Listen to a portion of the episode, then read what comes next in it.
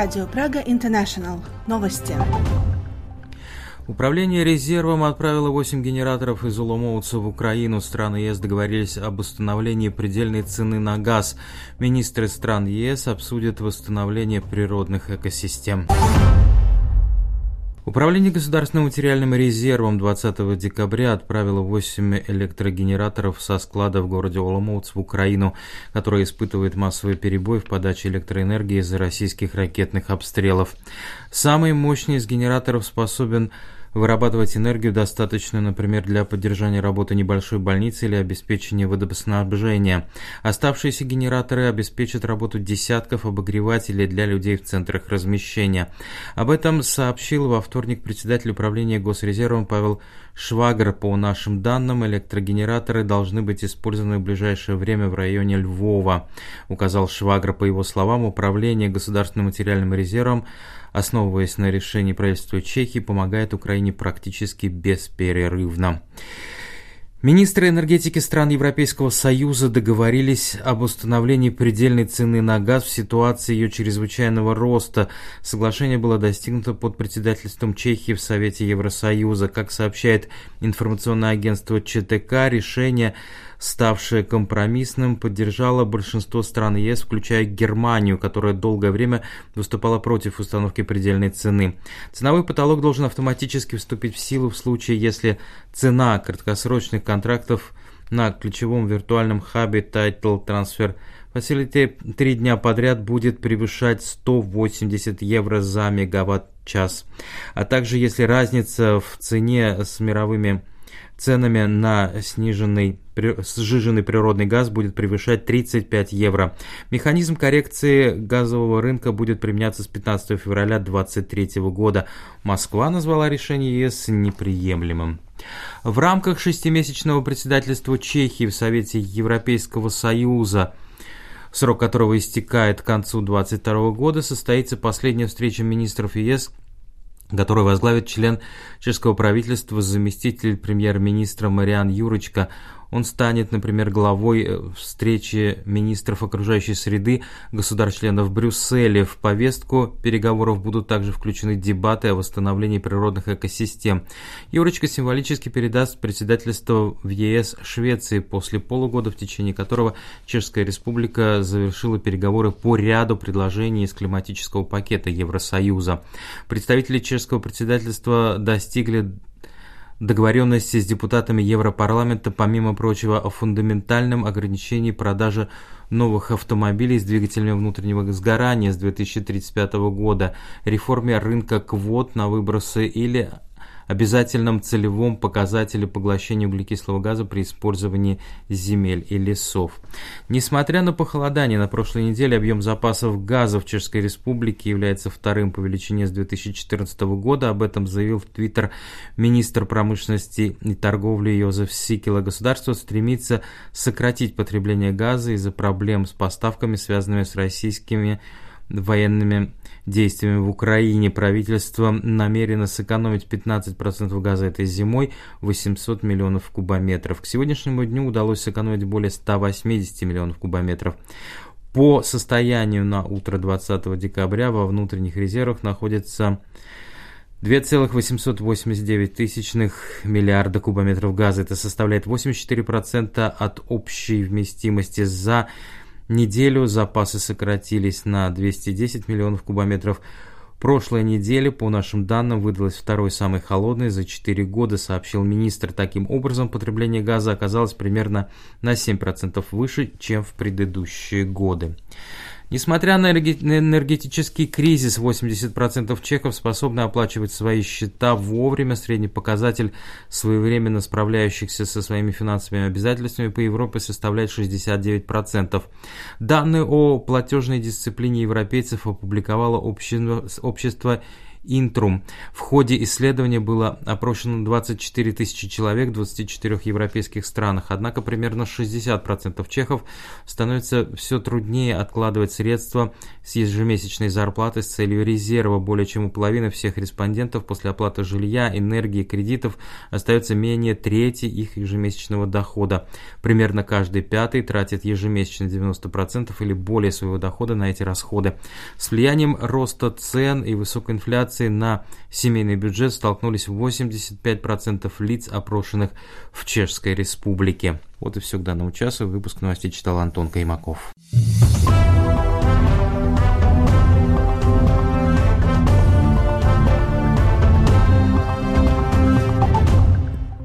В эфире русская служба Radio Prague International. Мы продолжаем нашу программу. За, чет... за чертой бедности в новом году могут оказаться около 17% чешских домохозяйств.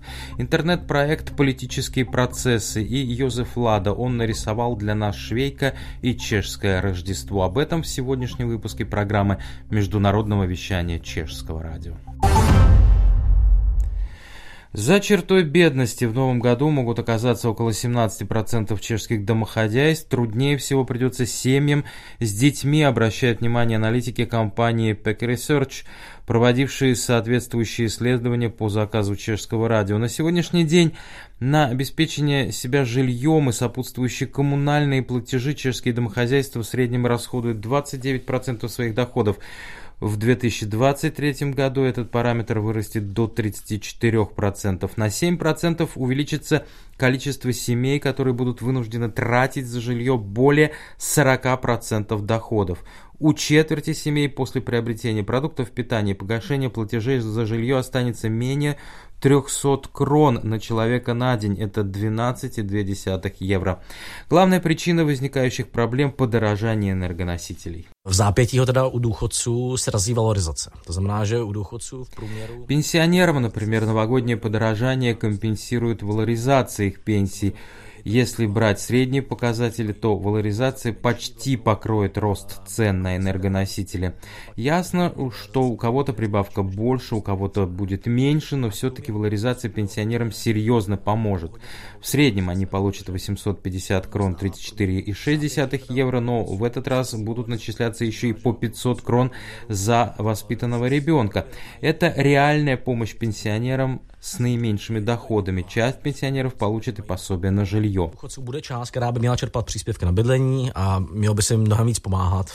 Комментирует социолог Даниэл Прокоп. Более всего, однако, подорожание энергоносителей ударит по семьям с детьми с низкими доходами.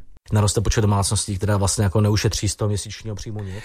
Мы ожидаем увеличения количества семей, которые не смогут со своих зарплат вообще ничего сэкономить.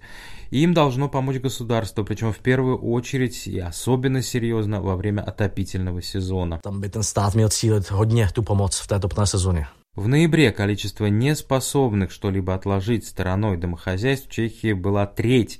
Ожидается дальнейшее расширение их количества, хотя в Чехии и будет действовать ценовой потолок на потребляемую энергию. Teďka se to pohybovalo mezi 13 14%, takový těch počet lidí, kteří mají velmi nízké... Малоимущих семей, у которых после погашения всех обязательных ежемесячных платежей и покупки продуктов питания остаются минимальные средства, в текущем году было около 13-14%.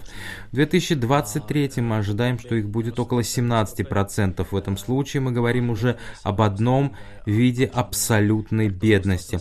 Как я уже сказал, пенсионерам рост цен компенсирует валоризацию, но домохозяйство с несовершеннолетними детьми ожидает только увеличение расходов. Eh, ale u rodin s dětmi, u těch chudší poloviny, eh, tam dojde k nárůstu. Социолог Даниэл Прокоп, глава исследовательской организации PEC Research и член Национального экономического совета правительства обращает внимание на то, что из-за инфляции практически каждое десятое чешское домохозяйство будет вынуждено воспользоваться сэкономленными ранее средствами или же расширить свою задолженность. В случае малоимущих семей этот показатель может вырасти до уровня в 20%. Одним из видов государственной помощи малоимущим мог бы стать социальный тариф, который бы позволил беднейшим слоям чешского населения потреблять энергию по еще более низким ценам, чем установленный ценовой потолок на газ и электроэнергию. В настоящий момент, однако, правительство к подобному шагу не готово. По мнению министра труда и социальных дел Марианы Юрочки, граждане в первую очередь должны пользоваться пособиями на жилье.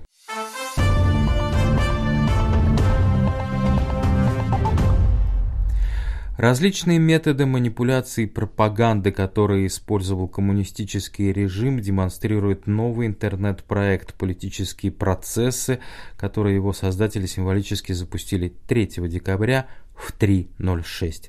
Именно в это время 70 лет назад начались казни 11 осужденных по делу Рудольфа Сланского, приговоренных к смертной казни – на инсценированном процессе. Проект создан в сотрудничестве с Национальным архивом, документалистом Мареком Яначем, аудиоархивом Чешского радио и Институтом изучения тоталитарных режимов. Далее Ольга Васенкевич. Pokračujeme v přerušeném hlavním líčení výslechem prvého obviněného Rudolfa Slánského. Мы продолжаем прерванный основной процесс допросом первого обвиняемого Рудольфа Сланского.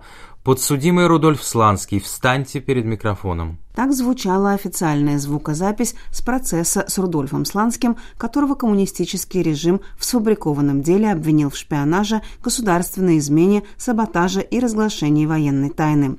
Аудиозапись заканчивается словами «Встаньте перед микрофоном», в то время как фильм, снятый во время процесса, имеет продолжение. Žádám vás, abyste mluvil jasně a srozumitelně. Пожалуйста, говорите ясно и понятно. В случае, если вам будет задавать вопросы государственная прокуратура, пожалуйста, отвечайте в средний микрофон. Žádám vás, abyste mluvil do středního mikrofonu. Опытный человек услышит на аудиозаписи монтаж, в ходе которого был удален прозвучавший выше отрезок. Для обычного человека это прозвучит как едва слышный щелчок. A takovýchto míst jsou tam desítky, možná stovky v celém tom procesu.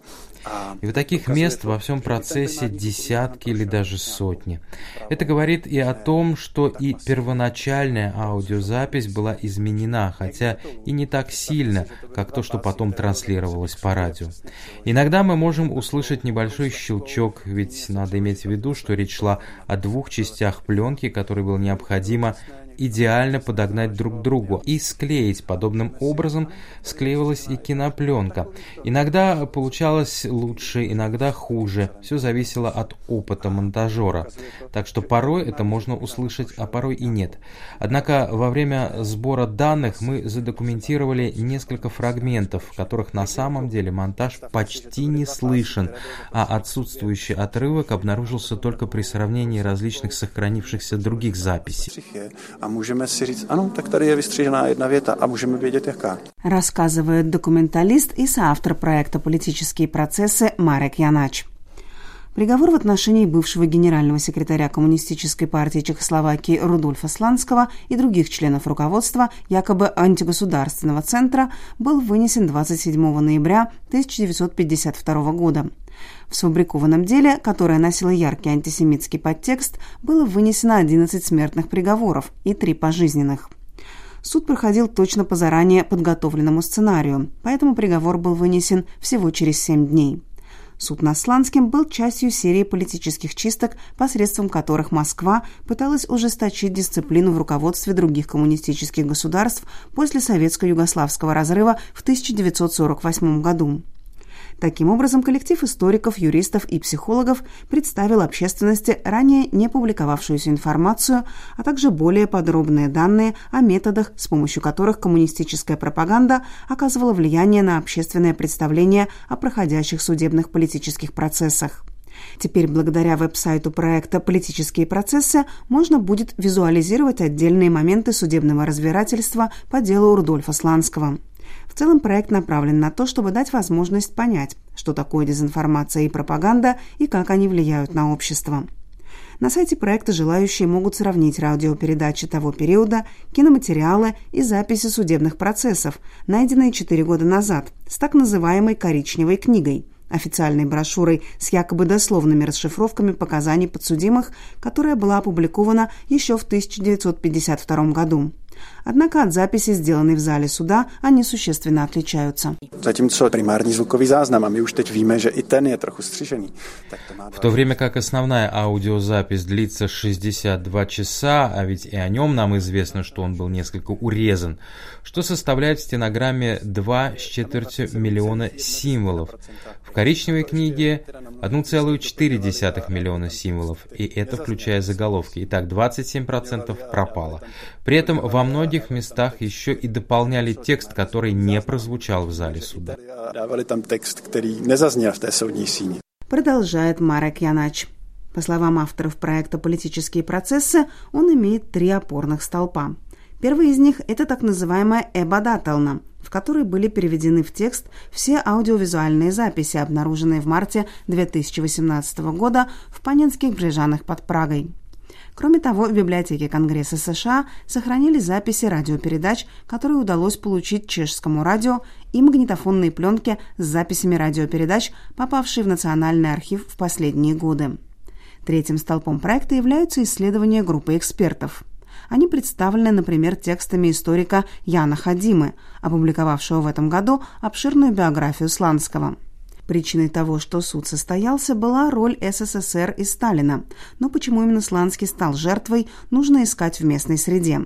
Основные представители коммунистической партии понимали, что процесс будет, и вопрос был только в том, кто станет его главной жертвой. И поэтому ряд из них де-факто доносил на Сланского с целью доказать его антигосударственную деятельность, поясняет Ян Хадима. В ближайшие годы проект «Политические процессы» будет документировать и представлять аудиовизуальные записи других случаев злоупотребления правосудием в 1950-х годах. Ныне команда проекта сосредоточится на сохранившихся материалах судебного процесса над Меладой Гараковой.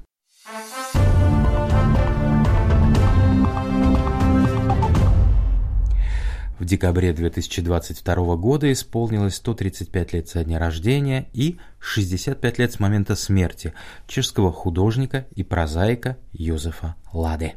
Рождество как на картинке Лады, говорят в Чехии, когда имеют в виду идиллический праздник с нарядными заснеженными домиками, колядками и елкой.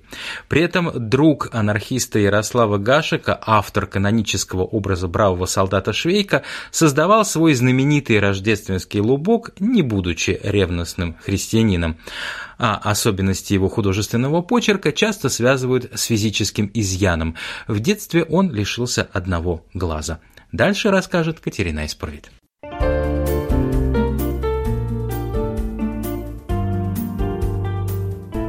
Богема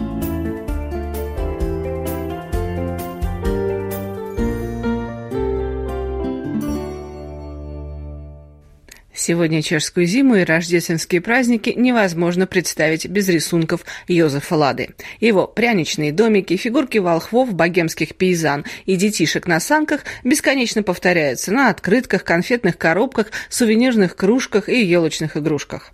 Историк искусства Павла Печенкова считает, что появление рождественских сюжетов в творчестве художника имело достаточно прозаическую подоплеку. Myslím, od začátku vůbec nešlo o křesťanství nebo o vztah teda k tomuto Я полагаю, что вначале вообще не шла речь ни о христианстве, ни о религиозной основе этого праздника. Думаю, он руководствовался прагматическими причинами. С 1906 года Лада пытался зарабатывать на жизнь в газетах и журналах как художник, из чего появилась обязанность представить в декабрьский номер какой-нибудь рождественский рисунок.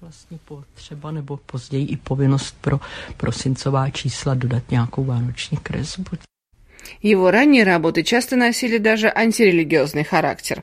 Не будем забывать, что в 1907 году он познакомился и подружился с анархистом и бунтарем Ярославом Гашиком no tak ty byly často i antireligiózní, protináboženské, ten karikoval. Иногда его рисунки носили и антирелигиозный характер.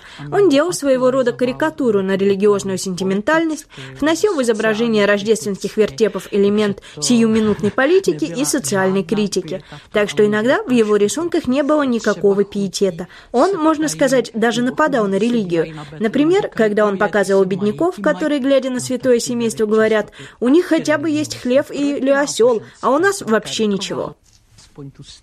nemáme vůbec nic, jo? nebo ty mají toho osla. Объясняет Павла Печенкова в интервью чешскому радио. На свет будущий знаменитый художник появился как раз в предрождественскую пору Адвента 17 декабря 1887 года. Родину Йозефа Лады, поселок Грусице, где живет чуть более 500 человек, и сегодня несложно отыскать в предместе Праги, неподалеку от города Ржичаны контуры домиков в стиле барокко, костел святого Вацлава на холме Лада увековечит в своих работах. Йозеф был младшим из четырех детей портного. В полугодовалом возрасте, упав на нож, которым чинят ботинки, он потерял зрение в левом глазу. Некоторые искусствоведы считают, что с этим связано отсутствие перспективы на его рисунках. Искусствовед Павла Печенкова с этим не согласна. Řada lidí mi je přesvědčená, že ta plošnost ladových obrázků souvisí с tím, že teda to Некоторые убеждены, что плоскость картинок Клады связана с тем, что один глаз у него был поврежден и не функционировал. Однако я этот плоский характер связываю в большей степени с тенденциями отражения реальности в довоенном искусстве авангарда. Трехмерная перспектива была отринута еще в эпоху СССР, арт-нуво, а в кубизме экспрессионизме механизме перспектива уже полностью отменена, так что эта плоскостность скорее явление времени, чем следствие повреждения глаза. Než následek toho zraněného oka. Помимо картины Рождества, широко известны сказочные персонажи Лады. Кот Микиш, водяные, которые курят трубку, принцессы и ведьмы-короли. Лада сочинял и собственные волшебные истории. Наряду с Чапоком, Ванчурой и Незволом он считается создателем так называемой современной чешской сказки. А в 1961 году в Советском Союзе вышли озорные сказки Йозефа Лады. Сегодня эта книга стала библиографической редкостью. Историк искусства Павла Печенкова считает, что обращение Йозефа Лады к народным мотивам происходит непреднамеренно, спонтанно, и на этом во многом и строится магия его рисунка. A vlastně celou tu cestu si musel jakoby bojovat a Ему пришлось бороться за свой путь, а свои рисунки он буквально проживал. Интересно, что в молодости он отвергал принципы модерна, в то же время будучи типичным модернистом. Модернист не повторяется, а Лада постоянно повторяет сам себя, как бы двигаясь по кругу.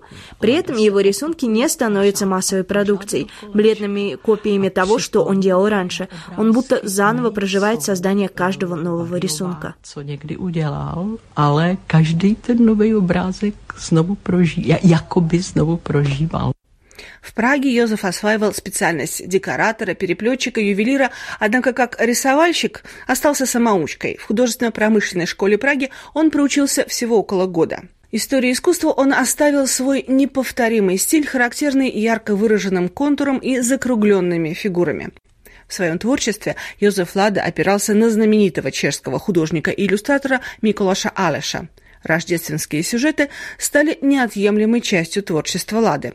В 1920 году он создал свой чешский рождественский вертеп, когда уже сформировался его знаменитый стиль. Сейчас этот вертеп находится в собрании Национальной галереи и дошел до наших дней в полной сохранности. Этот вертеп создавался в годы формирования национального стиля, когда вперед выдвигается чешское искусство, культура. В 1918 году появляется статья, что у нас тут все немецкие рождественские ясли, если и нет чешских произведений. Лада заполнил эту лакуну. В России Лада известен прежде всего своими иллюстрациями к бравому солдату Швейку. Hašek s Ladou byli velcí kamarádi, je doloženo, že teda Гашек и Лада были большими друзьями. Достаточно сказать, что Гашек использовал адрес Лады как свой домашний. Как-то Гашек выписал на имя Лады счет за свое лечение. При этом первым иллюстратором Швейка, возможно, его выбрал издатель, стал Карл Штроф, известный карикатурист того времени, которому Лада в начале своего пути сознательно подражал. Собственно, он у него учился.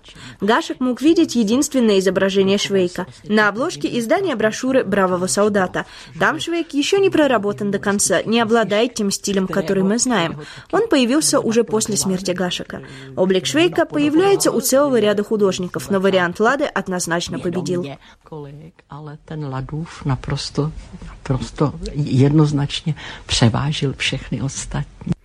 Сам художник вспоминал начало своей работы над образом Швейка не без юмора. В 1922 году Гашек попросил нарисовать обложку для издаваемых в виде брошюры похождений бравого солдата Швейка во время мировой войны. Я начал работу. В основу образа Швейка я вложил не какое-нибудь определенное лицо, а использовал описания, сделанные Гашиком в романе. Я нарисовал Швейка, раскуривающим трубку под летящими пулями среди рвущихся гранат и шрапнели. Добродушное лицо, спокойное выражение, по которому видно, что он себе на уме, но в случае необходимости сумеет прикинуться дурачком. Эту обложку я принес в условленный день в погребок у Могельских. Она очень понравилась Гашику и Франти Сауэру. Гашек, поразмыслив, обещал мне гонорар в 200 крон. Сауэру это показалось мало, и он повысил вознаграждение до 500 крон. Гашек, помолчав, закончил дискуссию о гонораре, сильно стукнув кулаком по столу и заявив, что я получу тысячу крон. Однако пока что мне пришлось уплатить по счету за обоих. Обложку отпечатали, а о гонораре ни слуху, ни духу. Но я на него не очень рассчитывал. А когда уже совсем о нем забыл, от Сауэра, владевшего бельевым магазином, пришел ученик и принес мне несколько пар нижнего белья и носки, сообщив, что шеф посылает мне гонорар и просит передать, что не мог послать его раньше, потому что обанкротился. Почему не только образ Швейка, но и Ладовское Рождество, переданное его глазами, вернее глазом, победило, дошло до наших дней, в то время как рисунки его современников были смыты потоком времени. Právě to je na tom. Pro mě на том умении то заимовый. В искусстве интересно именно то, что на это не существует рационального ответа. Как историк могу сказать, что там играют роль два факта. Лада относится к поколению довоенных авангардистов, которых он знал, за чьими спорами следил, иногда их поправляя. Это поколение стремилось к неиллюзорному изображению в искусстве, к искусству, которое не подражает видимой реальности, а отталкивается от собственных художественных средств. Лада работает так, что с одной стороны его рисунки рисунки не дистанцируются от реальности. Мы можем прочитать изображенные там истории, а с другой стороны, они переданы в сжатой художественной форме.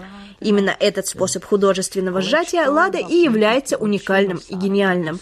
Он рисует кружок, две точки, нос, рот, улыбку, и персонаж уже смеется. Если это делает кто-то другой, эффект уже не тот, а у Лады эта реальность продолжает жить.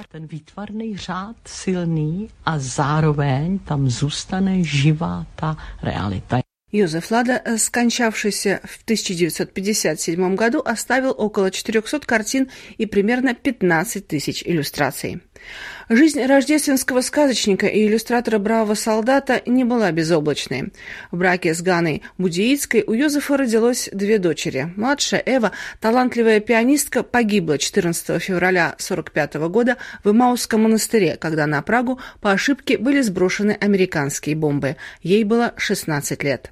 Старшая дочь Аль-Алена пошла по стопам отца, став художником-иллюстратором. В 1963 году вышла ее книга «Мой папа Йозеф Лада», которая до сих пор пользуется огромной популярностью. To byl člověk s velice a intenzivním Это был человек с очень интенсивным отношением к жизни и к людям. Обычно о нем говорят, что он, конечно, обладал чувством юмора, однако его никак нельзя было назвать человеком, у которого не было проблем. Он не был весельчаком. Он жаловался, что с юности страдал неврастенией, и его печаль, ностальгия присутствует и в его творчестве. jistý smutek, jistá nostalgie je svým způsobem přítomná. Остается добавить, что рисунки Йозефа Лады вдохновили Нобелевского лауреата по литературе Ярослава Сайферта на создание сборника стихов «Мальчик и звезды».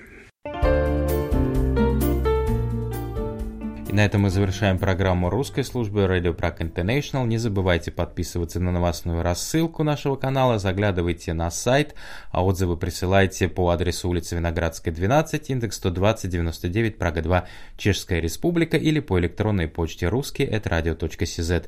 Не забывайте также о нашем фейсбуке или телеграм-канале. Ну а в студии с вами прощается Антон Каймаков.